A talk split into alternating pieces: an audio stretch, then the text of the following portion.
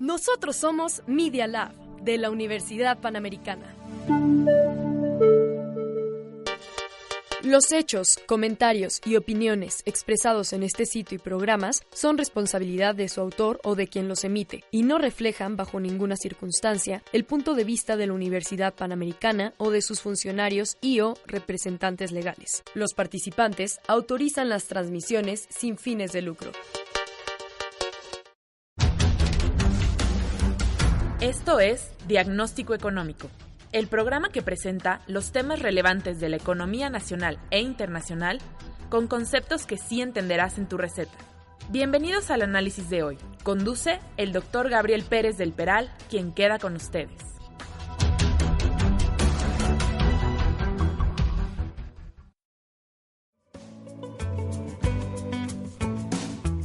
Muy buenas tardes, me da mucho gusto estar con ustedes, como siempre, aquí en su programa de diagnóstico económico. Eh, múltiples son los temas, este, múltiples los eh, aspectos que vamos a analizar en el programa del día de hoy. Eh, vamos a hablar sobre el reporte del INEGI en cuanto al comportamiento de los precios. se dispara, algunos medios de comunicación están mencionando que se dispara el índice de inflación. Yo lo veo un poco exagerado decir que se dispara. Es 4.38 el, el, nivel eh, de la inflación eh, anualizada al 15 de, de, abril.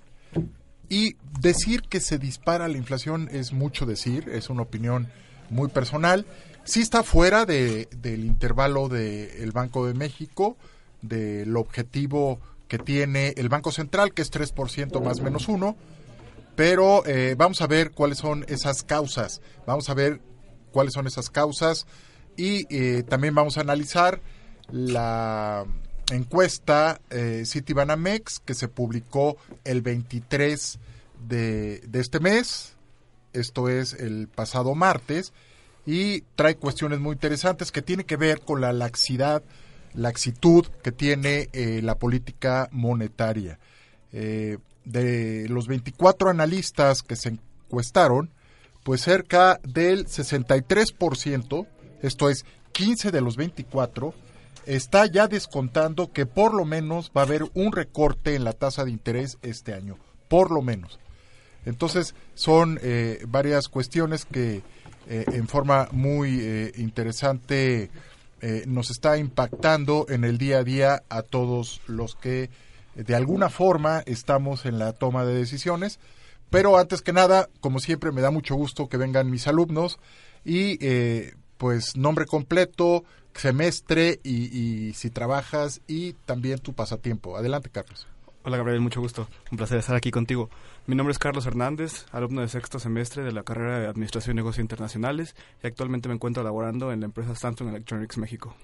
Ah, qué bien. Este pasatiempo, mi estimado Carlos. Eh, disfruto mucho de hacer deporte, especialmente el básquetbol. Es un hobby el cual ya llevo 12 años practicando. Ah, qué bien. Perfecto. Bienvenido, Carlos. Ana Pau. Hola, yo soy Ana Pau Rodríguez. Este, estoy en sexto semestre de la carrera Finanzas. Trabajo, trabajo en una casa de bolsa, se llama Punto Casa de Bolsa. Y mi pasatiempo, también hacer ejercicio, me gusta mucho ir al gym. Bienvenida, Ana Pau, qué bueno que pudiste venir. Gracias. Sofi Eguiarte, ¿cómo estás?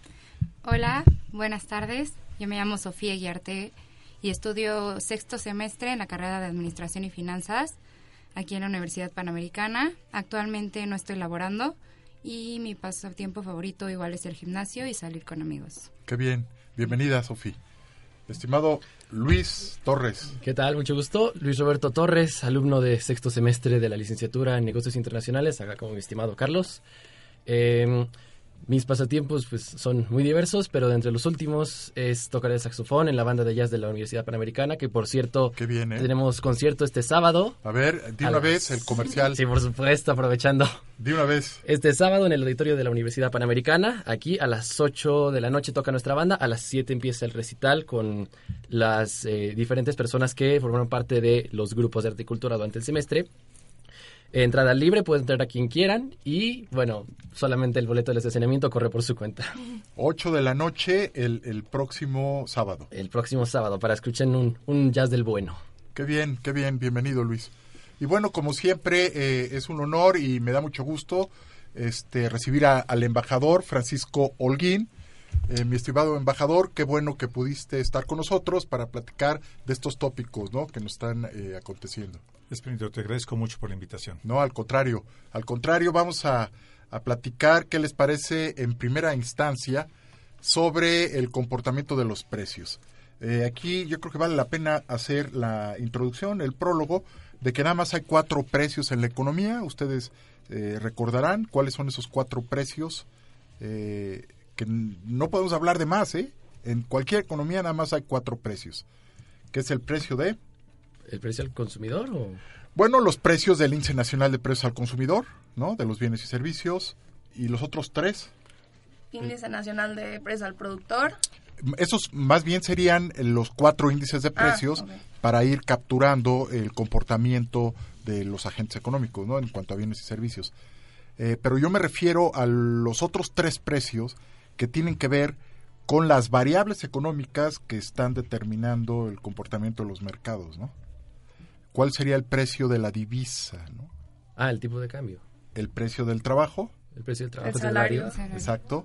las Y- rentas. No, eh, eh, estamos hablando del salario como precio del trabajo.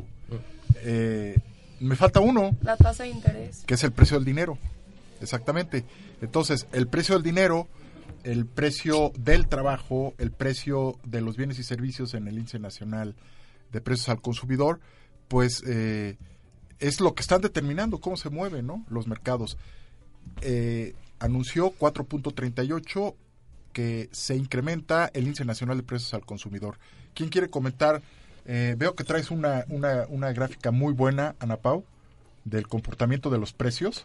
Sí, justo. A ver si quieres describirnos tu gráfica. Es una gráfica que escribe el Índice Nacional de Precios al Consumidor de manera quincenal desde el 2017. Y lo que muestra la gráfica es que en diciembre el índice estaba en 6.69% y hoy está en 4.38%. Muy bien. Ese 6 punto es de 6 punto qué decías? 6 punto 69. de diciembre del 17, Ah, exacto. ¿Verdad? Y diciembre del 18. En diciembre el 18 estaba en 5%. Entonces el objetivo es entre eh, 2 y 4, 3 más menos 1, y sí estamos arriba del intervalo del Banco de México. Exacto. ¿Cuáles son esas causas de, de- de que se haya incrementado la, la inflación de, con, con relación a la última quincena de marzo? Esta información es al 15 de abril. ¿Alguien quiere comentar algo sobre Carlos? Sí, claro.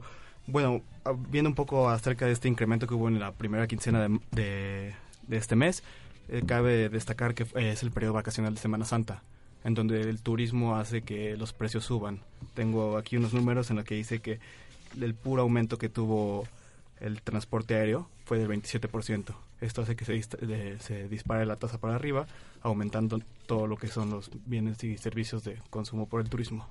Importante, ¿no? Entonces, eh, el periodo vacacional está generando incrementos en, los precios de los bienes y además ustedes saben muy bien que la demanda por dinero se incrementa en el periodo eh, de vacaciones. Las familias mexicanas demandan más efectivo. El Banco de México anunció que se incrementó la cantidad de dinero en circulación en 57.800 millones de pesos, nada más por el periodo de Semana Santa. Las familias, pues, eh, tuvieron que ir a, a los cajeros en el lugar de, en donde estaban vacacionando y es obligación del Banco de México que estuviesen bien abastecidos todos los cajeros automáticos en todo el país de todos los bancos, ¿no? Con, e- con estos billetes y monedas que bien se conoce como la base monetaria. Que por cierto vale la pena comentar, anda en 1.5 billones de pesos, lo que se necesita para que se den las transacciones. ¿Qué más sobre inflación? Embajador, no, no sé si quieras comentar algo sobre eh, este comportamiento de, de los precios. No, nada en particular. Lo que has dicho es- me parece muy, muy claro y suficiente. Exactamente. Entonces, eh, básicamente por el periodo vacacional, presiones en el índice nacional de precios al consumidor. El tipo de cambio, eh, ¿se acuerdan que hemos estado viendo tipos eh, de cambio abajo de 19 en las últimas semanas?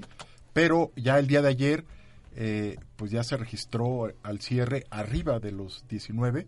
No sé si recuerden o alguien traiga el cierre del tipo de cambio o cómo va en este momento. Yo les puedo asegurar que va arriba de 19 pesos por dólar en tiempo real. No sé si puedan eh, checarlo. Yo hace rato lo chequé y estaba en 19.19, pero supongo que ya... Está presionado, está presionado. ¿Cuál es la razón? Eh, ¿Hay alguna confusión? 19.5. ¿19.50? Ah, no, 19.05. Ah, 19.05. Ok. No baja de 19 cuando ya habíamos andado en, en 18.60, 18.55. ¿Cuál es la razón? Mucha gente ha estado comentando que es eh, precisamente lo que estamos diciendo del incremento en la inflación, lo cual es erróneo. La inflación no está generando presiones en el, en el tipo de cambio. Es más bien por cuestiones internacionales, eh, embajador. El problemón que se traen en Brasil, que el gasto en pensiones está haciendo que pues que se divida el, gobierno y que no puedan fondear eh, con recursos fiscales este inmenso gasto en pensiones, ¿no? Entonces, ¿qué hacen los portafolios de inversión? Pues como nos tienen a todos en una canasta, a todos los países emergentes, pues ¿cuál es la moneda más bursátil, la más este comerciada en el día a día? La mexicana, el peso mexicano, que es una moneda que sustituye cuando existen movimientos en los portafolios. Entonces, si se está cayendo eh, Brasil, si se está cayendo eh, Argentina, las bolsas de valores están muy, eh, se están derrumbando tanto en Brasil como en Argentina, pues hay que compensar estas pérdidas. ¿Cómo? Pues vendes pesos y compras dólares para detener la caída en los rendimientos de los portafolios. ¿Cómo ves esto, Luis? Fascinante, fascinante, porque son estos tipos de movimientos que para los inversionistas les producen grandes rendimientos porque el riesgo lo casi casi lo nulifican, pero en lo que hay que pensar es también, o sea, la economía del país del que vino el dinero en el primer lugar, no, o sea, si ya de por sí está entrando en un periodo, digamos, de dificultad, al sacar las inversiones del país, naturalmente que el entorno, digamos, monetario y macroeconómico se pone un poquito peor. En la perspectiva a largo plazo, digamos. Se agudizan los desequilibrios.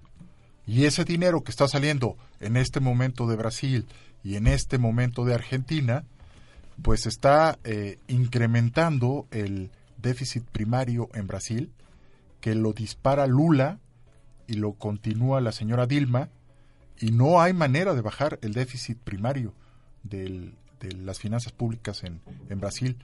Y Argentina, pues realmente es un problema, una tasa de interés del 60%, una inflación, un desempleo, y están a punto de llegar a, elecciones. Y ahora resulta que el presidente Macri, que es de naturaleza de derecha, empresario, está controlando los precios en aras de ganar la elección. Un presidente de derecha controlando precios, pues es una inconsistencia total ¿Cómo ves esto, mi querido embajador? Pues estamos viendo algunos de los resultados de los populismos que se dieron en América Latina hace ah, poco. Punto. Y tenemos que tomar eh, esa lección y tenerla muy presente durante este sexenio. Afortunadamente parece ser que no estamos jugando con la masa monetaria, no estamos alterando los, no estamos saliéndonos de los límites de gasto, que son pues factores muy importantes para evitar que caigamos en una cosa así quien quiera que tome el poder en Argentina realmente tiene, que estar eh, consciente de que se saca la, rifa del tigre. Sí. Es un paquetazo. Está desmoronando. yo no veo que haya habido suficiente apoyo de la comunidad internacional, del Banco Interamericano. Tal vez estoy haciendo un comentario muy ignorante, pero no lo he visto en las noticias. Tampoco me he puesto a estudiarlo. Y no va a salir Argentina sola de este problemón. De acuerdo. Es un problema enorme. Completamente de acuerdo. Así es. Entonces, los equilibrios que hay en la economía mexicana están haciendo que el tipo de cambio no se vea influido por cuestiones internas. Ahí está una demostración de lo que menciona el embajador. Es por toda la problemática de la globalización, básicamente los países emergentes. Sin embargo, de todos modos, cabe destacar que la moneda mexicana es una de las que mejor le ha ido, digamos, desde que el presidente Trump entró en funciones allá en el lejano eh, enero de 2017. Eh, estaba yo revisando algunas cifras y por el, en lo que va del año, la moneda mexicana se ha apreciado 0.3% frente al dólar. Esto es que, en comparación con las demás divisas del mundo, la mexicana ha tenido movimientos que favorecen la economía interna, de, en este caso de México, a causa de, como bien dice el doctor este, Pérez, eh, por cuestiones externas, pero también porque México tiene un equilibrio que se ha visto muy sostenido a muy largo plazo desde hace, digamos, desde que comenzó el milenio, y esto lleva a que México, si bien no sea atractivo para los inversionistas en un corto plazo por los movimientos tan extraños que hay en nuestra política últimamente, sí lo sea en comparación con otros países, como bien decía el embajador, que tienen una perspectiva muy difícil como Argentina. Claro. Recuerdo en, en, algún MDM, no sé si de Sofi y de Ana Pau o de ustedes, que mencionan la salida de capitales desde octubre, cuando se cancela el nuevo aeropuerto. Creo que fue de ustedes. Creo que sí, creo que... A ver, Carlos, o, o Ana Pau, si tienes algo eh, relacionado con esta salida de capitales de octubre del 2018, que es cuando el presidente López Obrador anuncia eh, la cancelación del nuevo aeropuerto, que por cierto anuncia que va a salir 8 mil millones de pesos más por un cerro que no, que no vieron, ¿no?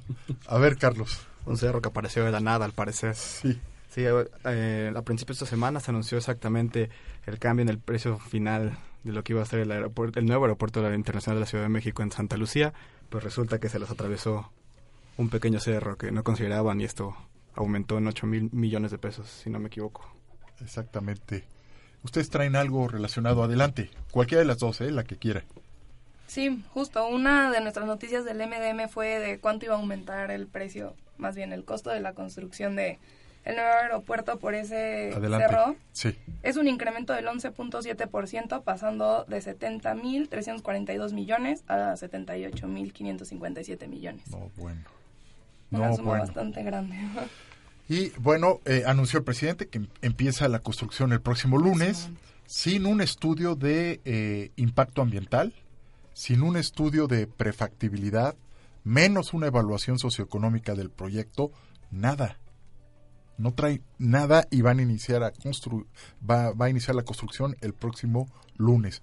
Pues yo quisiera pensar si Calderón o Fox o Peña Nieto hiciesen lo mismo, ¿qué estaría diciendo toda la gente de Morena y toda la gente que está actualmente en el gobierno?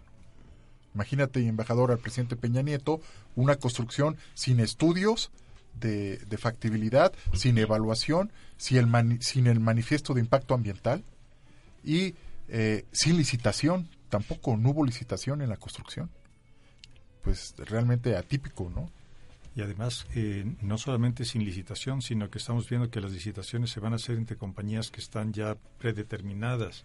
Supuestamente, en el caso de Pemex para Dos Bocas, estamos hablando de cuatro empresas que anunció la Secretaria de Energía como las cuatro mejores del mundo y lo hemos visto en la prensa seguramente ya, no sé si ustedes lo han, han encontrado artículos sobre esto, pero eh, en concreto hay este, estas cuatro empresas han tenido problemas de falta de honestidad, de modo que estamos hablando de empresas que han sobornado y que, Terrible. y que se han prestado a, a cosas indebidas. Una de ellas parece ser que es la que probablemente se va a llevar la, el contrato y al, por lo menos es lo que se dice, y las otras tres están de relleno. Es una empresa que ya había trabajado con Pemex y que hizo porquería y media. Y durante los sexenios anteriores.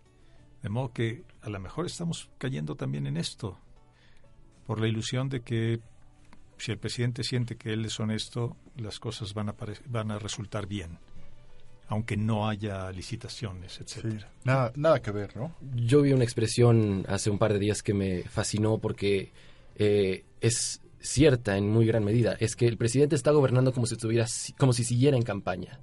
Sigue tratando de ganarse el cariño de las personas, sigue en cierta medida, se vio cuando dijo en Veracruz, me parece, lanzó en un meeting en el que estaba con varios de sus partidarios diciendo, ¿quién quiere que le responda al presidente Trump? No, no, no. Esa es mi gente. Y bueno, parece más un acto de, Los un tweets, presidente. ¿no? Los tweets. Exactamente, parecería más un acto de presidente, un acto de un candidato. Y así se está gobernando Sí. en muy gran medida. Fíjense, y es, este es un... Bueno, perdón, Sofi, querías comentar algo. Ah, nada, nada más quería comentar de lo de el aeropuerto de Santa Lucía, que Estados Unidos todavía no está de acuerdo, Europa todavía no está de acuerdo en mandar sus aviones para que haya un intercambio comercial pues, internacionalmente. Entonces también eso nos puede afectar como construirlo y pues no, no generar ingresos de eso. Sí, bueno, la Yata, el presidente de la Yata estuvo aquí en México y dijo, así como está el proyecto, no van a aterrizar los aviones de las principales líneas comerciales ahí. Los pilotos le dicen Lucía. Ah, en Lucía no van a aterrizar por la falta de las condiciones idóneas para que, son muy estrictos, ¿no? Son muy estrictas las líneas aéreas y hacen muy bien. Entonces, es, eh, eh, es un poco lo que dice Sofi, completamente. Regresando a lo que decía Luis sobre la búsqueda de popularidad, la parte política, se siente que está en campaña, pues lo peor del caso, eh, y, y bueno, ¿qué les parece? Vamos a hacer un, un corte de estación que nos está pidiendo nuestro productor y seguimos comentando con este aspecto del manejo de la política en, en unos tres minutos. Regresamos.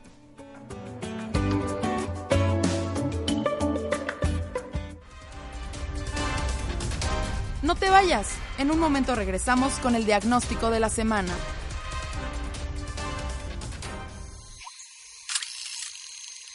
No te pierdas, todos los miércoles a las 11 de la mañana, Imagen Líquida, el espacio de diálogo que lleva la fotografía a tus oídos, con Oscar Colorado y Ulises Castellanos. Aquí, en Radio UP, transmite tu vida. Audi queso nun sin lingua latina, abdie lune ad diam veneris, octava hora antimeridiem, cum Aloysius Pescuera, Danielis Rodríguez e Danielis Gallegos. Te invitamos a escuchar Nun sin lingua latina, de lunes a viernes a las 8 de la mañana con el doctor Luis Pesquera, Dani Rodríguez y Daniela Gallegos. Audi nun sin lingua latina, nunciorm programa hebdomadalis ex Media Lab, Spectamus TV. Escucha Nun sin lingua latina con las noticias más importantes de la semana por medialab.up.edu.mx. Te esperamos.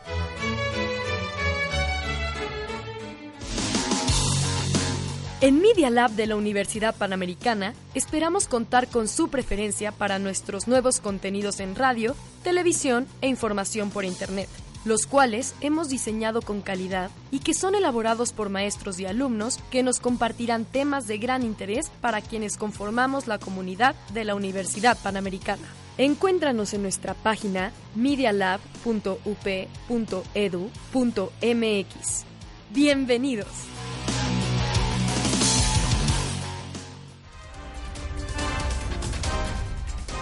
Continuamos con su consulta.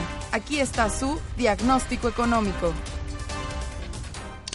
Radiografía económica. Bueno, muy bien, ya estamos aquí en, en el bloque de radiografía económica. Eh, nos quedábamos antes del corte en un comentario eh, del manejo político que está haciendo en su gobierno.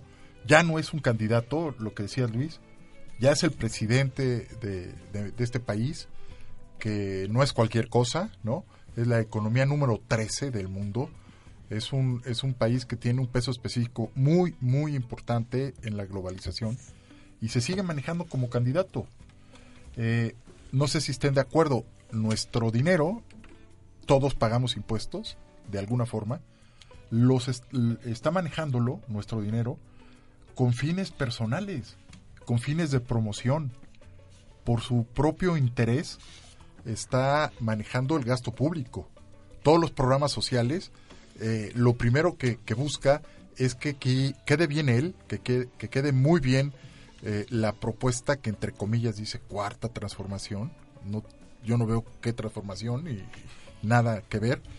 Pero sí, este, sí amerita eh, muchos comentarios y análisis, pues que esté manejando los miles de millones de pesos. 4.86 billones de pesos le autorizó el Congreso a gastar este año.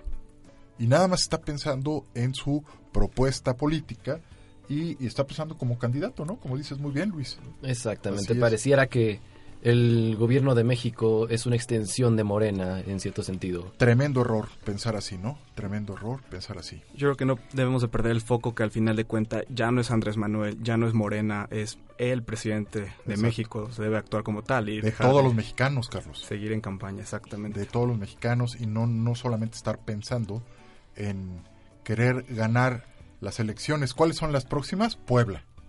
Están pensando en ganar Puebla a como dé lugar con el candidato Barbosa. Y luego, dentro de tres años, hacerse de toda la hegemonía de los congresos estatales. Le faltan 19 para tener mayoría absoluta. Y él mismo lo ha declarado. Denme tres años para hacerme de todo el país.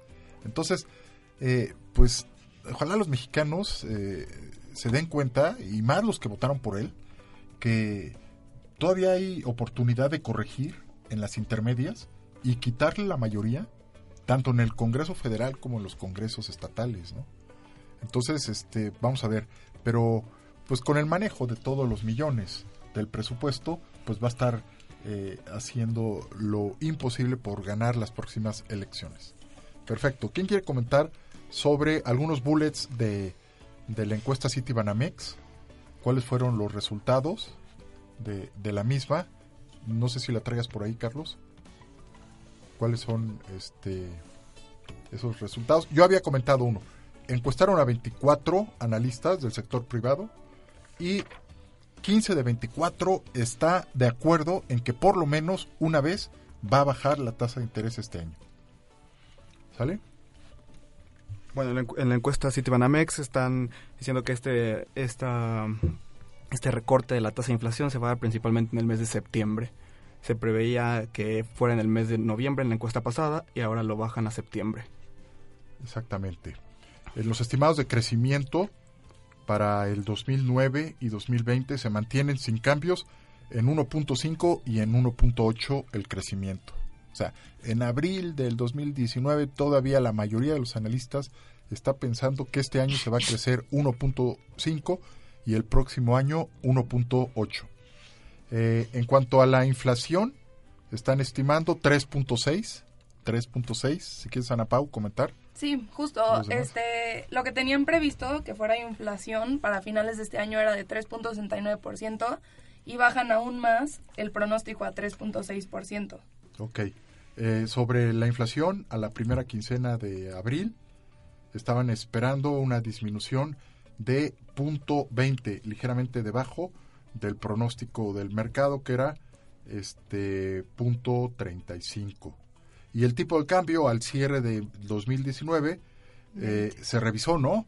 Había estaba en 20.10 el pronóstico y a qué lo Ana Pau lo, lo corrigieron a, a qué nivel? Lo corrigen a 19.95. Exacto. Baja a 19.95 el pronóstico del tipo de cambio. Anda en 19, nos dice Sofi en 19.05.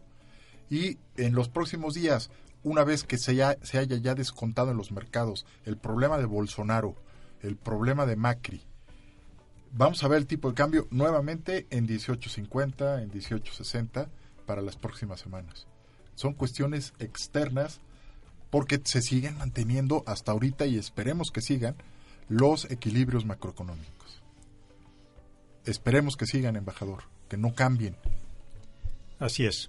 De cualquier manera, a mí me preocupa un poco que, ese, que el peso pueda quedar un poco revaluado, sobre todo cuando estamos teniendo presiones en la frontera por el paso de, de productos comerciales mexicanos, de Sí, productos de las sí. maquiladoras, etcétera, Sí, por porque supuesto. encarece también el, el precio de los productos mexicanos.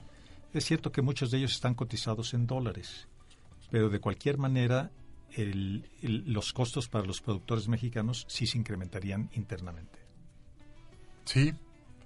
Entonces, me preguntaban en, en una de las clases, ¿podemos esperar y queremos que el tipo de cambio baje hasta 17, 16? No. Por lo que está diciendo el embajador, el tipo de cambio para este año en los criterios de política económica anda alrededor de 18.75. ¿Ok? Ya revisado. Pero en un principio, en diciembre, estaban esperando, fíjense, ¿eh? 20. 20 pesos por dólar en diciembre del año pasado. lo han ido revisando y, y estamos viendo los resultados de, de la encuesta de Citibanamex. Entonces, pues no menos de 18.30, 18.10, porque va a perjudicar mucho a los exportadores mexicanos. Así es. Entonces, pero sí vamos a ver a 18.60 el tipo de cambio en los próximos días. Estamos creo que moviéndonos dentro de, de unos parámetros bastante razonables. Aún en los momentos de mucha presión, no subió excesivamente el peso y no y, en este momento no ha bajado tampoco demasiado. Muy bien, perfecto. Bueno, entonces si quieren empezamos con el MDM. Eh, hay una eh, nota muy, muy interesante que presentaron Ana Pau y, Sofi sobre el, las sanciones de Estados Unidos al Banco de, de Venezuela, ¿no? ¿Quién quiere comentarlas? ¿Cómo están las sanciones de Trump? Pues bueno, la semana pasada el presidente de Estados Unidos anunció que iba a sancionar a Venezuela quitándole recursos de financiamiento al Banco Central. Y algo muy interesante es que John Bolton, el asesor de seguridad nacional de la Casa Blanca, informó que estos cambios estaban dando también como una advertencia para aquellos países que apoyaban a Venezuela y a Maduro. Entonces es una manera como de decirles hasta aquí, o si no, nosotros también vamos a cortarles los recursos a ustedes. De acuerdo, de acuerdo. Hay la posición neutral del presidente López Obrador, que también tome nota, ¿no? Porque no meterse y tener una posición neutral es de alguna forma tomar una posición, ¿sí o no? Sí. Entonces, pues ahí está el mensaje clarísimo. Eh, Carlos, si quieres mencionar este, la, la primera de, de, ustedes, de su MDM. Hay, hay varias muy, muy interesantes. Por ejemplo, eh, me, me, llamó mucho la atención cuando hablan de la salida de 20 mil millones de pesos, de dólares, perdón, a partir del el mes de octubre en la Bolsa Mexicana de Valores. Sí, exactamente. Eh, bueno, esta noticia es la que es una de las, de las que investigué. Eh, y bueno, la noticia, grosso modo, como dice el profesor, es efectivamente salen 20 mil millones de dólares de la Bolsa Mexicana de Valores desde la cancelación del nuevo aeropuerto en Texcoco. Mi comentario, muy brevemente, es que se menciona que uno de los principales factores para que tantos, para que el capital haya salido de manera tan masiva del país es, en primer lugar, la perspectiva negativa de la calificación crediticia que le han dado Pemex, eh, las principales agencias calificadoras, por las cuales se armó un, un escenario terrible, que querían hasta regular a las calificadoras, fue una cosa impresionante. Y, en adición, también la desaceleración económica global que estamos viviendo actualmente y la inversión que hay en la curva de rendimientos de los Estados Unidos, eh, es uno, son, son varios de los factores que más pesan cuando se habla de salidas de capitales. Y aún así, el artículo menciona que la fuente de ingresos de una quinta parte de las emisoras de la Bolsa Mexicana de Valores vienen de otros países. Es decir, lo, lo que nutre a la quinta parte de las empresas en nuestra bolsa es el ingreso que generan en otros países. No es, digamos, Producto Nacional Bruto, que es el que, es el que se define por territorialidad, sino por lo que se genera eh, en el extranjero. Y el porcentaje restante o sea, los, las cuatro quintas partes restantes, enfrentan escenarios de incertidumbre económica todavía más fuertes a causa de las acciones y, eh, digamos, eh, un poco erráticas que toma el gobierno. Enfrentan un, un entorno mayor de incertidumbre y eso, en la perspectiva a largo plazo, también puede ayudar a ahuyentar más inversiones todavía del país. Exactamente. 164 mil millones de dólares en octubre, el 26 de octubre, estaban en manos de extranjeros en, el, en, en la Bolsa Mexicana de Valores. ¿no? Fíjense, el, el, es impresionante el número, 164 mil millones de dólares. Las reservas internacionales son 176 mil millones de dólares. Y, y, y esta cifra eh, de, que mencionas es al, al 10 de al 3, al primero de abril, ¿no? No, primero de marzo. De marzo, primero de marzo, pasa de 164 mil a 144 mil. La tenencia, ¿no? Eh, esa gráfica está muy buena. Efectivamente, que como dice aquí el artículo, es una salida de más o menos 19 mil millones de dólares, que es, digamos, 10% del... De, o sea, es una es una cantidad monstruosa de dólares que eh, no se van a recuperar tan fácilmente, que no regresan al país con tanto ahínco como podría ser a causa justamente de que nadie sabe qué es lo que está pasando. Exactamente. Vamos, creo que ni siquiera el presidente sabe lo que está pasando. es muy probable. Sofi, ustedes mencionaron sobre la economía de Estados Unidos en su senda de crecimiento y el mercado laboral. Sí, estábamos si quieres, hablando. si quieres comentar. Sí, estábamos hablando de la economía de Estados Unidos, que el Banco Central de Estados Unidos, la Fed, este, dijo que tiene una actividad económica a un ritmo moderado, a un plazo moderado, que ha ido crec en crecimiento, ha bajado, este, disminuye los desempleos, entonces dice que es algo bueno y es por eso que también se está este, subiendo el dólar, que es bueno para el Banco Central y agrega que el gasto del consumidor es mixto y por eso las ventas este, son tanto para los minoristas que para los que consideran como los automóviles, que también nosotros somos una gran parte que les damos bueno automovilística para Estados Unidos. Ok. Eh, perfecto, Sofía. Shell manda una carta cuando la señora Nale y el presidente López Obrador acusan a las gasolineras de Shell, que son las que venden la gasolina más cara, no sé si lo recuerden, del país. ¿Y qué dice esta carta que, que mandó Shell, Carlos? Bueno, primero que nada, yo creo que sorprendente, ¿no? Eh, que, que el señor eso. presidente diga para empezar, tú, Sí. por tu culpa, ¿no? Cuando Shell ah, dice, o sea, lo dice, lo dice directamente, somos el 1%, el- tenemos la part- el 1% de participación en el mercado, por lo cual no tenemos realmente un efecto sobre el precio. Shell argumenta que eh, argumenta que el precio se ve re- reflejado en el, eh, por el precio del crudo a nivel internacional es donde se ve reflejado el costo final del combustible. A ver, los aumentos. Sí, en esa carta menciona cómo se compone el precio de, de la gasolina. Lo dice claramente Shell, ¿no? Primero, el precio de la molécula. O sea, el, lo que, el precio del petróleo, pues. Luego, ¿qué otro componente del precio? ¿Te acuerdas? En la parte logística. La logística y distribución. Y que luego- tienen un, pe- un peso aproximado muy significante, que es el del 60 al 65%. Y recordemos que ahora que el señor presidente decidió que es mejor transportar la gasolina por medio de pipas, 14 veces más caro por pipas que por ductos. Eso, eso impacta mucho el precio de la gasolina al final de cuentas. Entonces, Que se dé cuenta primero de eso, ¿no? cuando, te- cuando apuntas un dedo hay tres que te apuntan a ti mismo. Entonces, Entonces, que primero reconozca que las pipas, como tienen 14 veces más de costo que la distribución por ductos, eh, pues como hay gua- eh, guachicoleo, cierro los ductos. Y ya causó el, el accidente en Hidalgo. Como hay corrupción en las estancias infantiles, cierro las estancias infantiles. Como hay corrupción en los comedores eh, sociales, cierro los comedores.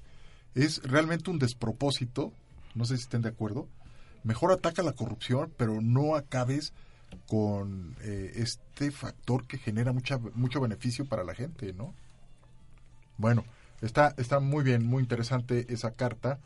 Y eh, Ana Pau y Sofi, si quieren comentar eh, alguna de sus noticias, por ejemplo, del Temec, ¿no?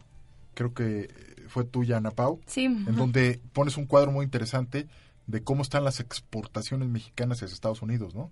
Sí, justo también otra de las noticias que también traje decía que México por primera vez es el, el primer este socio, Socio comercial, comercial. con Estados Unidos, entonces pues ya nos está dando un plus Sí. este esta introducción del TIMEC, que pues todavía no está completamente cerrado, pero está en curso esto.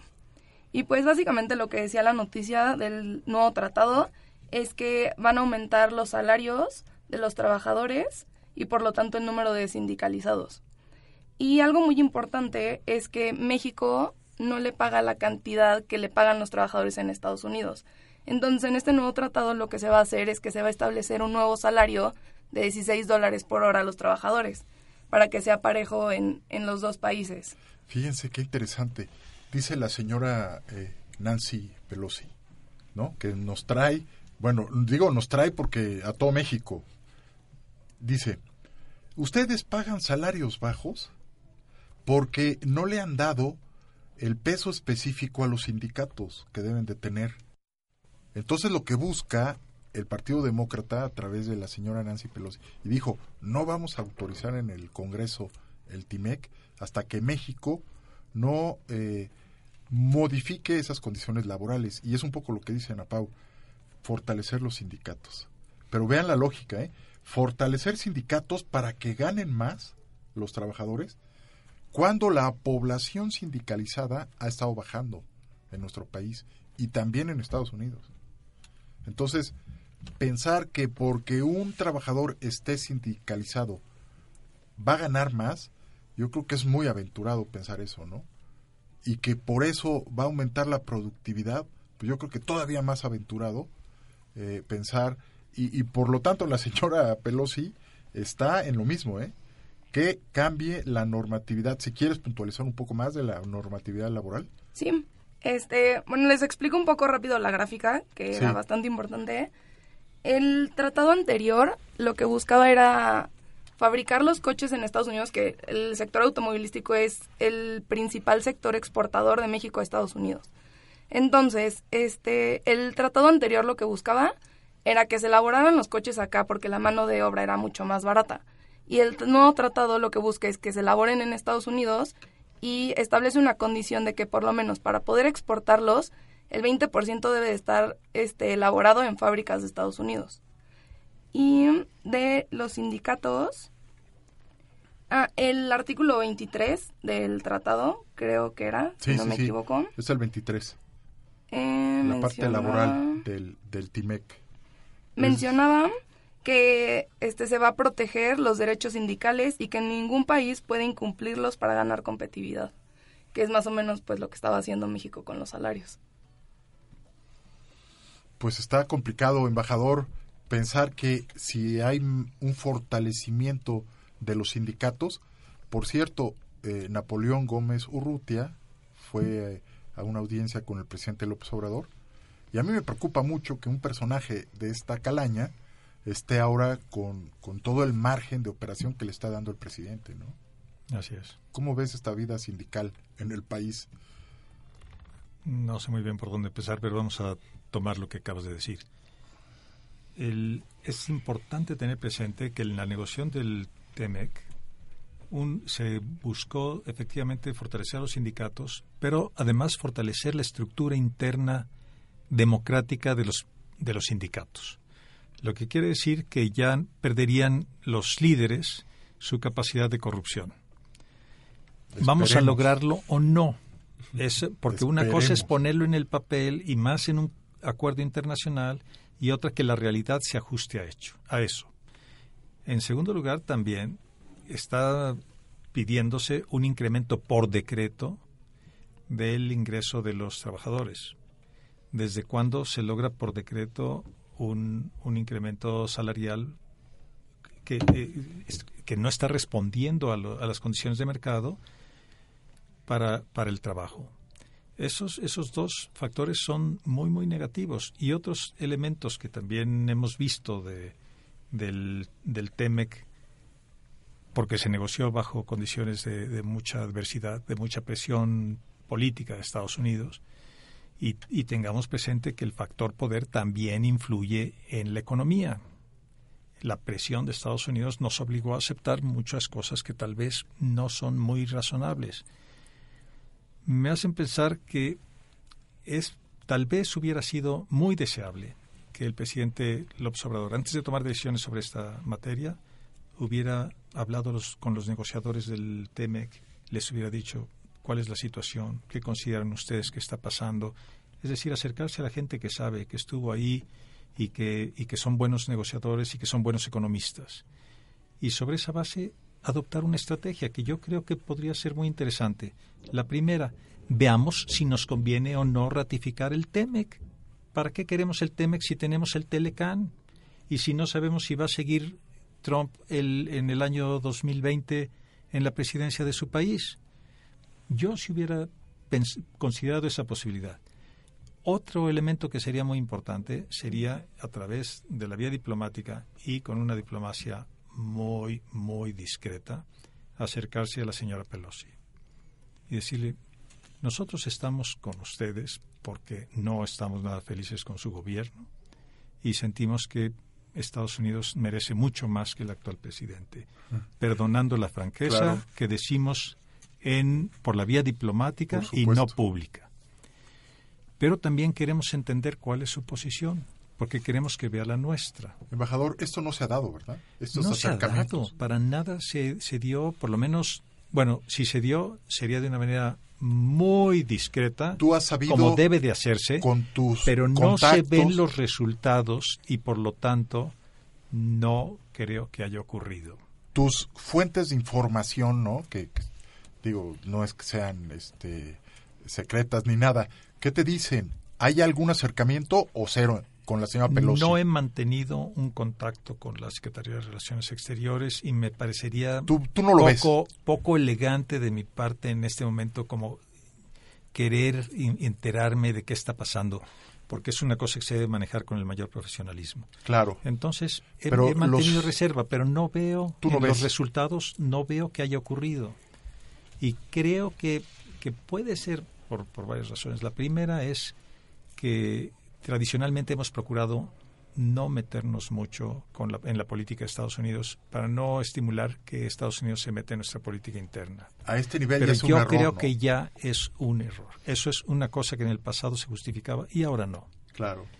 Y, Pues qué interesante. y, y hay otros otros factores, pero en fin, no, no, no, no quiero abundar porque también son mucha especulación.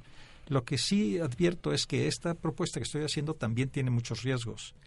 Si nos quedamos con el Telecan y no funciona el nuevo, ¿qué va a pasar con el próximo gobierno? ¿Qué va a pasar si vuelve a ganar Trump? Entonces, si nos apuramos o no nos apuramos a, cumplir con los requisitos para ratificación o cómo va a estar, cómo van a estar, cuál va a ser la composición de las cámaras, cuál va a ser el ambiente en esas nuevas cámaras. Otra cosa, estaremos expuestos a que Trump diga, ah, pues, pues puesto que no han aceptado mi nuevo Tratado. proyecto, se acaba el Telecán, porque yo lo dije. Y, y lo puede hacer en cualquier Puede ser una locura, sería una ¿eh? locura, sería un suicidio, pero es capaz de hacerlo. Sobre todo ante una elección que se presenta tal vez muy difícil para él mismo o frente a los problemas que está teniendo como efecto del informe Mueller. Lo que decía Ana Pau es, es, un- eh, es muy cierto. Todavía está en veremos el, el TEMEC y ante el ambiente político próximas elecciones en el 2020 puede ser que los demócratas pateen el TEMEC hasta después de la elección. Pero yo siento que Trump va a buscar antes de este de que termine este año pues que se ratifique su su tratado porque él invirtió en él en el tratado.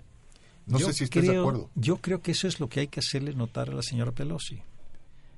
Porque el, un riesgo también muy grande es que los, los demócratas estén apostando a vamos a mostrar que nosotros también somos fuertes contra co- con, con aquellos países con los que hay que ser fuertes. Pero sería hacerle un favor a Trump. Yo creo que ese, ese mensaje hay que pasarlo y hay que decir, sí, necesitamos eh, renovar el, el Telecan, pero no en las condiciones en que la hicimos. Hicimos la mejor negociación posible, pero estuvimos en, en condiciones de adversidad. No es lo que queremos. Tenemos que ver a futuro y este, más que ver a futuro, está viendo pasado, porque esa es la, la- la posición de Trump. Pues qué interesante, qué En fin, interesante. Mencion- no, no, no, muy bien. Ana Pau, mencionabas las los productos que se exportan a Estados Unidos. Ese cuadro está buenísimo, el que presentaste. Si nos quieres ilustrar sobre cuál, cuáles son estas estos productos que se exportan en la jerarquía, ¿no? En primer lugar están los vehículos y autopartes. Si nos puedes mencionar, es al eh, primer bimestre del año, ¿no? Exacto, del 2019. ¿Cuánto fue lo exportado? 14.609 millones. Muchísimo, muchísimo. En segundo lugar están boilers, maquinaria y partes con 10.229 mil millones. Nada más en enero y febrero. Exacto. Y en tercer lugar está maquinaria eléctrica de sonido, TV y partes con 9.652 este, millones de pesos. No recuerdo si tienes el petróleo por ahí. El petróleo sí está en quinto lugar. Fíjense, quinto lugar, México en los ochentas era un país petrolizado, dependía toda la economía del petróleo y ahora está en quinto lugar. En los ochentas, tú recordarás, embajador, México dependía de dos commodities, del petróleo y del turismo. Afortunadamente ya es parte de la historia. Somos una economía eh, sólida, fuerte, eh, industrializada, manufactu- manufacturera, perdón, Más diversa también. eh, diversificada, por supuesto, Luis. Y vean, eh, en quinto lugar, ¿verdad, Ana Pau? En quinto lugar, junto con combustible mineral. Exactamente. Y mucho menos, ¿cuánto es de petróleo? 2.161 millones, ¿no? Aquí valdría la pena eh, investigar las remesas, cómo se comportaron en enero-febrero. Yo sospecho que están por arriba de estos 2.161 millones. Las remesas.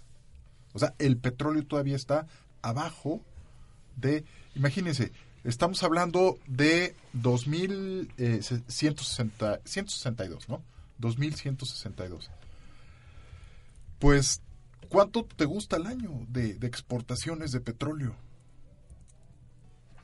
No, no, no va a superar los 30 mil millones de dólares. Y las remesas, el año pasado anduvieron en 31 mil y ahora se espera 34, 35 mil millones de, de, de las remesas históricas, ¿no? Tan solo para el mes de febrero, aquí tengo el dato. Ah, a ver, Carlos. Aumentó en un 6.4% eh, la cantidad de remesas que... ¿Tienes el dato en, dólares? Eh, aquí dice que los capitales recibidos durante el segundo mes del año sumaron 2.387 millones de dólares. ¿Se fijan? Está por arriba. 2.300 millones de dólares arriba de las exportaciones petroleras. Dijiste capitales, ¿es, ¿son remesas o incluye otra cosa? Remesas, ¿no? Remesas. Remesas. Puras remesas. Puras remesas. Pues qué interesante, ¿no? Que la las remesas están arriba de las exportaciones petroleras. Así es, muy bien. Perfecto. ¿Qué más? Eh, bueno, pues ahí están, ¿no? Los, los primeros tres, el petróleo en número cinco. Eh, Luis, Carlos, si quieres comentar. Ah, perdón, embajador, ¿querías comentar algo? Voy a decir una cosa tal vez un poquito obsoleta, pero en su momento Miguel León, que fue un profesor del IPADE muy, muy destacado, escribió un, un libro que nunca recibió la, la atención que merecía. Se llama La vocación industrial de México. Estoy hablando de hace un- más de dos décadas. Y, eh, sin embargo, ese librito que con ese nombre tan, tan sencillo es uno de los mejores análisis geopolíticos de México que yo haya visto desde una perspectiva económica. Si puedes repetir el, el título y el, El, autor. el- el autor es Miguel León. Ya está jubilado, todavía vive y es una persona muy interesante con la que vale la pena conversar cuando se puede. A lo mejor un día lo podríamos invitar. no Claro, sé. claro. Y su libro se llama La vocación industrial de México. Y él preveía desde entonces que México iba a dejar de ser un país exportador de materias primas porque todo indicaba, todas las condiciones económicas de México hacían ver que su vocación era 100% industrial y que iba a ser una gran potencia industrial. Qué bien, qué interesante. Eh, ¿Les parece que para terminar eh, ustedes nos mencionen, hagan un breve resumen del Bitcoin y las recomendaciones del Banco de México? Claro, Eh, sí. eso, es- eso se me hace una nota sumamente interesante y con eso terminaríamos el programa del día de hoy. Bueno, en razón de, del Bitcoin, Banco de México mencionó la semana pasada que le preocupa el impacto, el crecimiento que pueden tener las operaciones ilegales utilizando este tipo de divisas. Como bien puede ser lavado de dinero, eh, podría llegar a ser financiamiento del terrorismo, una multitud de cosas que no se le desean a nadie. eh, Claro. Son preocupantes para Banco de México El porque tráfico de personas. el tráfico de personas, narcotráfico, Sí. tráfico de armas ilegales. Todo esto, eh, bueno, yo menciono que es un artículo fascinante porque destaca los riesgos que dan estas nuevas formas de, de- de operar el dinero eh, y este, permitidas por el famoso blockchain o cadena de bloques, como se le dice en español. Pero lo que más me llama la atención es que Banjico mismo, en el artículo, menciona cuáles serían unas posibles acciones que podrían tomarse para mitigar los riesgos de estas monedas, como pueden ser una mayor regulación en términos de qué es lo que se puede y qué es lo que no se puede hacer con estas monedas, quién las puede y, o no aceptar o emitir, cómo puede certificarse una emisora de estas monedas para que opere de manera legal y 100% transparente en el país. Y no solo eso, sino también transmitir el riesgo al usuario. ¿Qué quiere decir? Que no sea Banjico responsable por el uso que se le dé a ese dinero, sino que el usuario mismo emprende el riesgo de decir yo quiero comprar mis cosas pero en Bitcoin. Va, dice Banjico. pero tú te haces responsable. Si rastreo que por alguna cuestión tu dinero se usó para algo malo, es tu dinero, tú te haces responsable. Ahí está. Y eso es un punto que puede ayudar mucho más a certificar la validez de estas operaciones y a convertirlas en una moneda mucho más fuerte. Esta manera de prevención, de mitigación de riesgos. Pues muy, muy interesante, ¿no? Y bueno, el tiempo ya este, se nos echó encima y yo les doy las gracias por haber asistido a este programa de diagnóstico económico y los espero el próximo jueves a la una de la tarde. Muchas gracias. Gracias por la invitación. Gracias, profe. Gracias.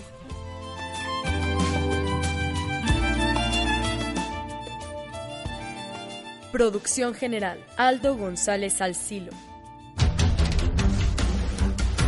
Hasta aquí su receta económica. Lo esperamos en su próximo diagnóstico económico. Hasta entonces.